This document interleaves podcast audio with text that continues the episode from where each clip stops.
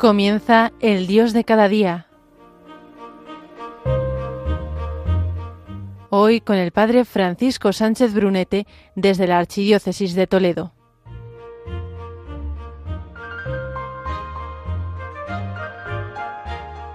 Buenos días a todos los oyentes. Bienvenidos al Dios de cada día. Mi nombre es Francisco y les hablo desde el Seminario Mayor de Toledo. Gracias una vez más por acompañarnos en estas ondas de Radio María. Un amor heroico hasta dar la vida puede vivirse en un minuto o a lo largo de muchos años. Esto requiere renuncia y mucha, mucha entrega, confianza y abandono. En esta mañana quiero detenerme en la figura de una gran mujer científica. Elvira Moragas es su nombre de pila y además en un momento de su vida consagrada carmelita. Beata María del Sagrario de San Luis Gonzaga. Hoy es su fiesta, la Iglesia celebra su memoria. A través de ella podremos reflexionar en estos minutos sobre el martirio, la grandeza de la mujer en la sociedad y la Iglesia, y nuestro amor a los santos. Posiblemente tu corazón no desea el martirio, al menos el mío de principio no quiere saber nada de renuncias, ni de dolor, ni de sufrimiento. Los mártires no mueren por una ideología, ni por una forma de pensar. Mueren por amor a Jesús Mueren contra su voluntad porque adoran a Dios y no a los hombres.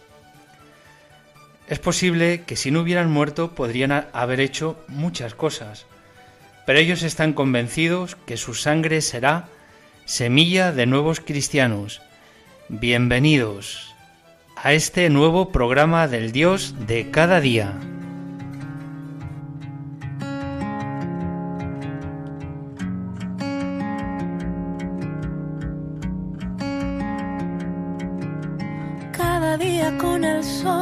nacen nuevos tiempos, nuevas oportunidades de alcanzar el cielo, para liberarnos de lo que nos tiene presos y empezar a caminar hacia el destino nuestro. Creo en un Dios que nos renueva que borra el pasado y nos entrega la fuerza de sus sueños todos sus anhelos para cruzar los valles y montañas, escalar la fuerza de sus sueños que desvanece el miedo para el futuro ver y con certeza vislumbrar que lo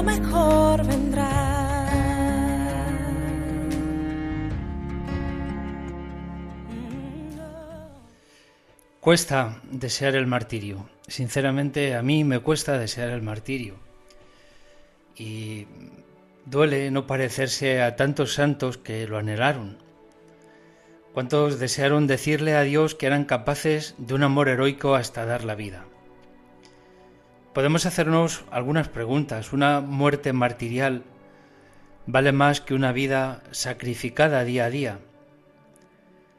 ¿El breve sufrimiento de una hora es eso deseable? ¿No es mejor un cristiano vivo antes que muerto? No lo sé. Duele morir y duele perder a los que mueren. Parece que nuestras categorías cristianas son otras muy distintas a las del mundo. Pero es cierto, me aferro a pensar como los hombres y no como Dios. No me gusta, me cuesta el martirio. No me gusta la muerte. Pero también me sobrecoge esa entereza de santos y santas mártires al ver acercarse el momento de su entrega total. ¿Quién era? Elvira Moragas. Vamos a presentar a una pionera mujer de ciencia y pensamiento, una mujer española del siglo XX que además es para la Iglesia beata. Elvira nació en Lillo, un pueblo de la provincia de Toledo, el 8 de enero de 1881. Por cierto, este pueblo Lillo, os invito a acercaros a él y descubrir una preciosidad de iglesia. Bajo el titular San Martín de Tours se anuncia un templo que es una joyita muy desconocida del gótico. Parece una maquetita de algunas de las catedrales góticas que tiene nuestro país. Bueno, volviendo a la Beata, sus padres eran don Ricardo Moragas, natural de Alcaraz, y doña Isabel Cantarero, natural de Toledo. Niña de tres años, cuando tuvo que cambiar de destino, cambiar de lugar de residencia, pasando de Lillo a El Pardo, pues su padre, como farmacéutico, había sido nombrado proveedor de la Casa Real. Con sus padres, como es lógico, fue la hija, y con ellos, de nuevo, pasados otros tres años, ya a la edad de seis, pasó a Madrid, a la zona de Cuatro Caminos, donde el padre instaló su farmacia, hoy lo que es la calle Bravo Murillo número 74. Don Ricardo, el padre, seguía el camino profesional de quien era abuelo de Elvira, don Severino Moragas, que era natural de Burgos, farmacéutico que debió de ejercer en Alcaraz, pues fue allí donde nació su hijo don Ricardo. Padres muy buenos cristianos, y como tales transmitieron esta fe a sus hijos. El padre debió ver pronto en la hija señales claras de inteligencia, y decidió que se capacitara en el bachillerato, sin duda para que fuera un día continuadora de la dinastía de farmacéuticos familiares. Aunque también hay que decir que parece que esto no fue como muy a gusto de la joven. Al principio, tal vez porque era raro ver una mujer en las aulas de la segunda enseñanza. Parece que de 80 chicos, solo ella como mujer. En una de las revistas, la revista de Bellas Artes, se encuentra esta nota.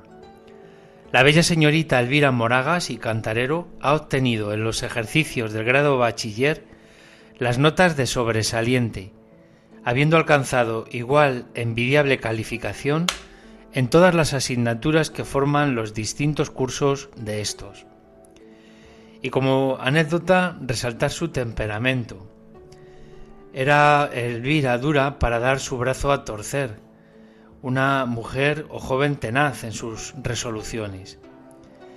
Dicen algunos informes familiares que esa fue una condición suya característica, aunque es cierto que añaden esos mismos informes que la madre dulcificó ese carácter y llegó la hija a dominarse en todo lo que no fuera bueno y del agrado de Dios. Como anécdota, que cuando ella tuvo novio en el año 1900, que era su primer año de carrera, de estudios de farmacia, habiendo quedado a una cita, llegó tarde y fue reprendida por su novio. Para ella eh, se encontraba en razones del más subido valor, pues había estado ganando el jubileo. Sin embargo, eh, el enfado del novio, que no quedó satisfecho con la excusa, para ella fue interpretado como una señal de que no andaba bien en la fe. ¿Y qué hizo? Rompió en el acto, sin que súplicas y amenazas de muerte fueran bastante para hacerla abandonar su resolución. Pues aquí nos encontramos con esta joven, con esta mujer, pionera en la universidad. Ella estudió farmacia en la Universidad Central de Madrid y es la primera mujer de España que se licenció en farmacia en esta universidad. Aquí permanece desde 1900 a 1905, año este último en el que se licenció. Como pueden imaginar, la presencia de una mujer en la universidad era algo muy inusitado por aquellos días. Vamos a oír lo que dice el cardenal Segura, después de referir que la señora Elvira Moragas fue esta primera licenciada. Dice, mientras cursaba sus estudios iba a la facultad acompañada de su padre, otras veces de su hermano. A la puerta la recogía un bedel y la llevaba hasta el aula a la que entraba por el laboratorio del profesor, quien la sentaba en el estrado sin mezclarse con los estudiantes, todos varones, manteniéndose así el respeto a la mujer en los claustros universitarios. Elvira Moraga se convertía en la vigésimo novena mujer española que realizaba estudios universitarios.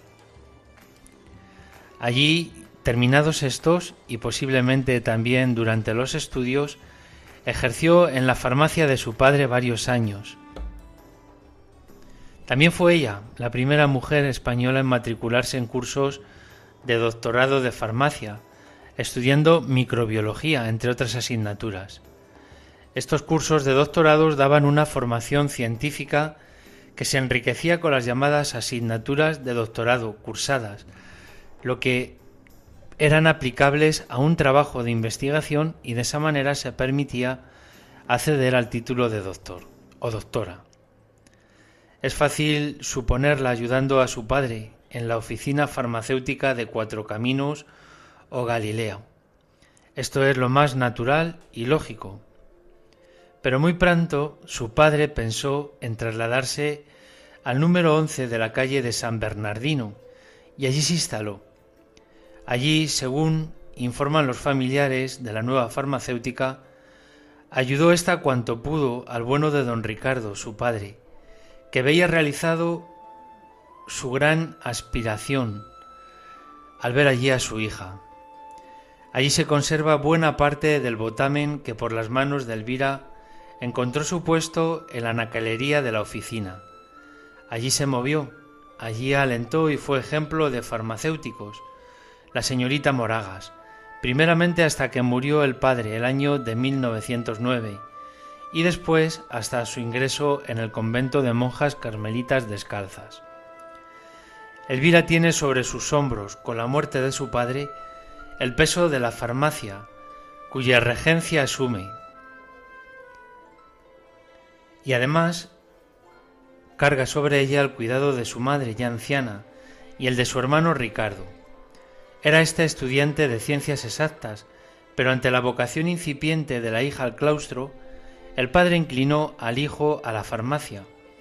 Así se aseguraba en los designios de Dios la continuación de la botica de San Bernardino, pues Elvira ya se sentía, repito, el calor de una nueva vocación más alta. Habría de dejar al frente de aquella a su hermano.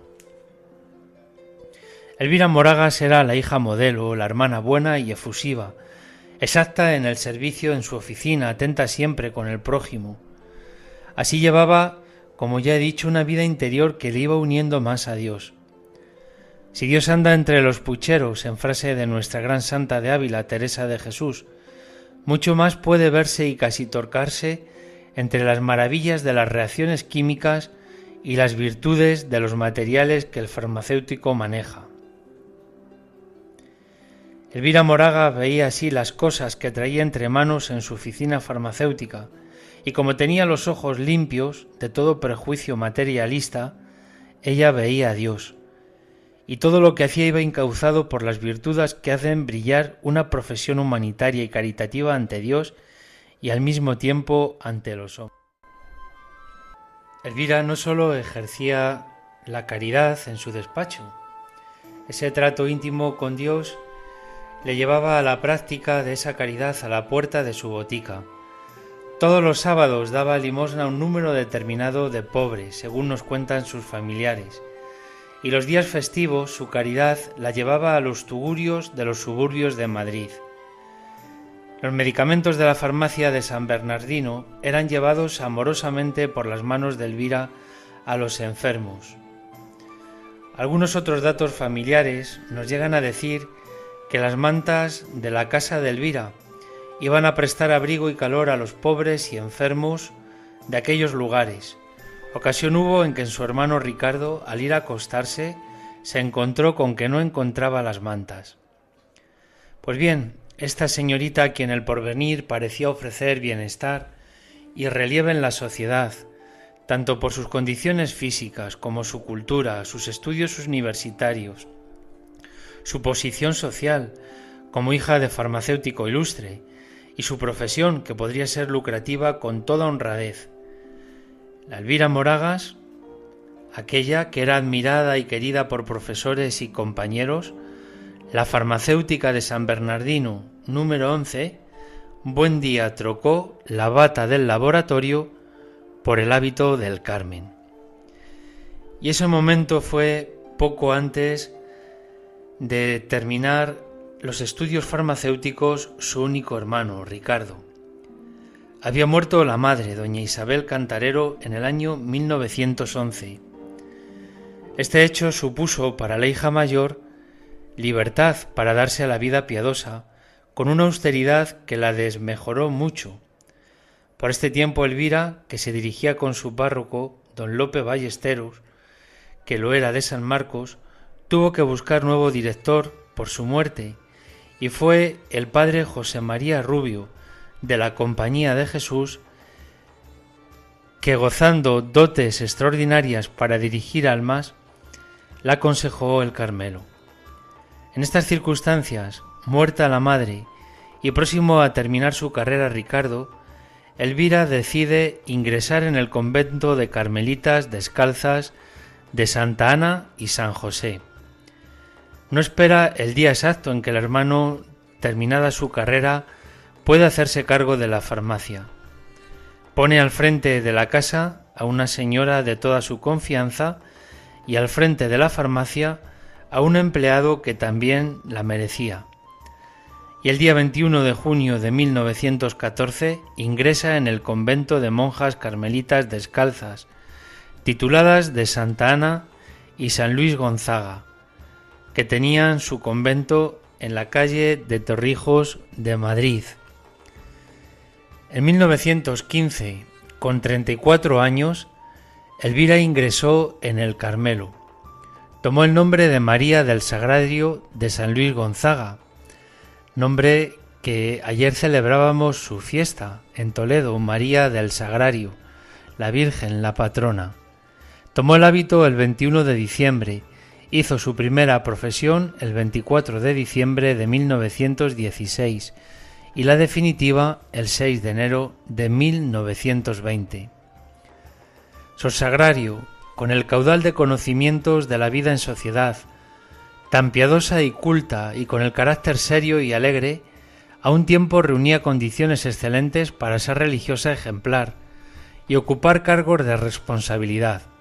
Y así fue, tornera, maestra de novicias y priora dos veces, en 1930 y en 1936. Asaltado el convento de Torrijos el 20 de julio de 1936 por las turbas revolucionarias, fueron llevadas las monjas a la Dirección General de Seguridad. Recluidas allí debajo de la escalera un empleado de la dirección que oye cómo y en qué situación se encuentran, consigue que las lleven a los domicilios que ellas señalen. Va la reverenda madre a casa de unos señores con una hija de estos que era religiosa. Sabedor de este hecho, don Ricardo, el hermano de Sor Sagrario, que reside temporalmente en Pinto, acude rápidamente a ver a la hermana. Quiere llevársela, pero ella se opone. Es necesaria su permanencia, dice, allí en Madrid, para estar al tanto de las monjitas que están en domicilios particulares y poder socorrer a las más necesitadas, como lo hace en efecto. ¿Sería este celo el que dio ocasión a los milicianos de tener la pista para encontrar a Sor Sagrario? El 14 de agosto era sacada de la mentada casa y conducida con la religiosa que la acompañaba a la checa del marqués de Riscal, número uno, que era el palacio de los condes de Casa Valencia. Esta checa actuó entre julio de 1936 y mayo de 1937. Una de las prioridades de esta checa era conseguir objetos de valor. Tres religiosas de la misma comunidad ya estaban allí. La madre queda incomunicada, pero las monjas atisban algún hecho de gran trascendencia. Los milicianos le presentan a la priora un papel para que lo firme. ¿Qué decía ese papel? Algo grave debía decir, pues la madre se pone de rodillas y está en esa actitud de orar breves momentos. Entonces ella se levanta y escribe algo. ¿Qué escribió? No lo sabemos. Posiblemente viva Cristo Rey, o pudo poner un no rotundo a esas pretensiones que querían sacar de ella, pues aquellas personas quedaron soliviantadas y empezaron a injuriarla y a blasfemar, y en el acto la condujeron a la pradera de San Isidro.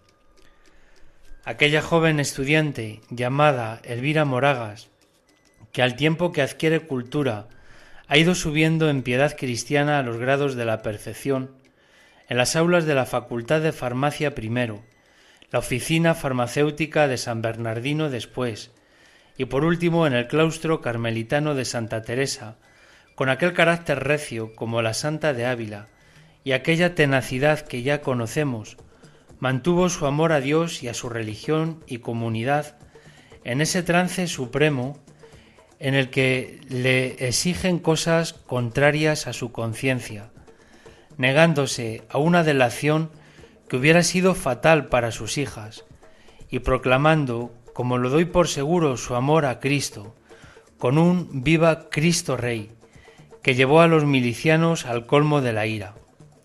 A eso de las dos de la madrugada del día 15 de agosto, en la pradera de San Isidro vio Sor Sagrario cumplidos sus deseos de martirio, el mismo día que la Iglesia conmemora la asunción de la Santísima Virgen a los cielos.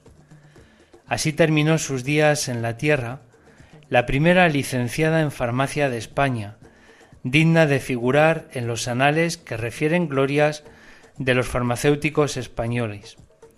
Así se engrosaba el número de científicos asesinados por el Frente Popular y también de consagrados testigos de Cristo.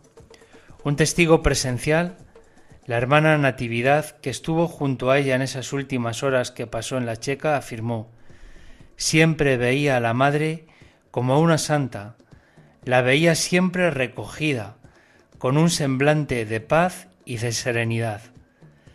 El 10 de mayo de 1998, el Papa San Juan Pablo II beatificó a la antigua farmacéutica como mártir, junto con la Madre Maravillas de Jesús.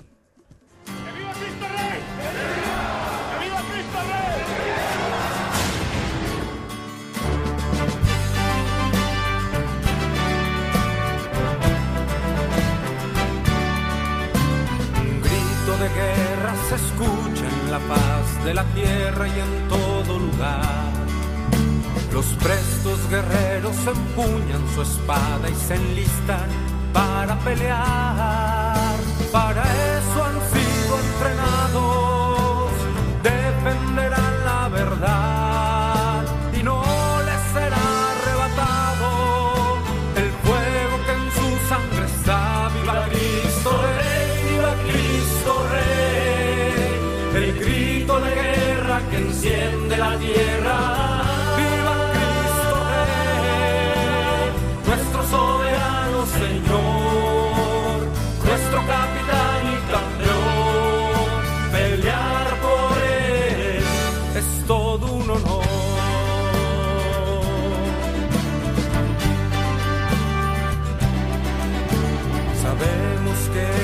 batalla no es fácil y muchos se acobardarán. Y bajo los dardos de nuestro enemigo, sin duda, perecerán. Yo tendré mi espada en alto,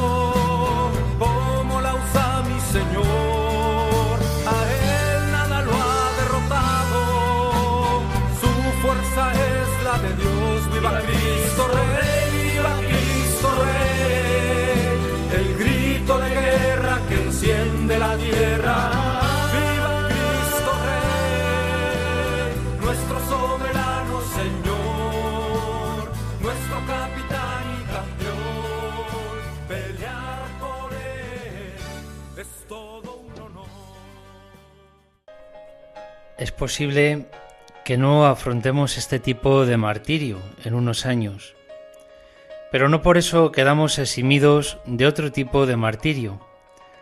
Es el martirio del amor. Decía Santa Juana Francisca de Chantal, Muchos de nuestros santos padres en la fe, hombres que fueron pilares en la Iglesia, no murieron mártires. ¿Por qué creen que fue así? Yo misma creo que lo fue porque hay otro martirio, el martirio del amor. A ese martirio siempre eres invitado. El acto de amar con toda el alma, con todo mi cuerpo, es un gesto martirial el que ama de verdad, no el que dice amar a todos y luego no ama a nadie. El que ama en concreto, a rostros concretos, a vidas concretos. Ese hombre enamorado de lo humano y de lo divino, vive el martirio cada vez que ama. El amor es renuncia, y si no lo quiere ver, es que no sé amar. Es posible que estemos acostumbrados a que nos cuiden, no a cuidar, a que me den, no a dar, a que se sacrifiquen por mí no a sacrificarme por alguien. El martirio del amor exige mucha entrega, confianza y abandono, lo mismo que el martirio de los que murieron mártires, pero no se juega en una hora, se juega en la entrega diaria de toda una vida. Se viene a la cabeza tantos matrimonios que cuidan a sus hijos y cuidan el amor conyugal renunciando a lo propio por amor. ¿No es también eso martirio?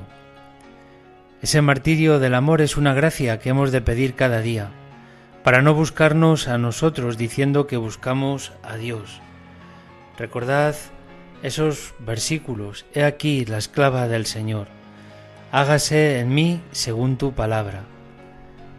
Padre, si quieres, aparta de mí este cáliz, pero que no se haga mi voluntad, sino la tuya. Nos vemos el miércoles 13 de septiembre aquí en el Dios de cada día.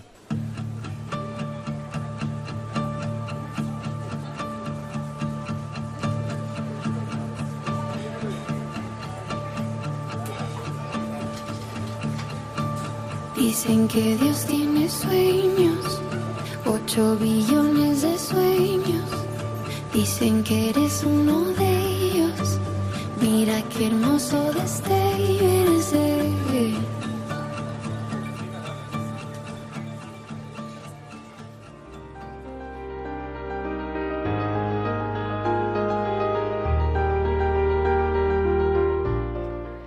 Así finaliza el Dios de cada día, hoy con el Padre Francisco Sánchez Brunete desde la Archidiócesis de Toledo.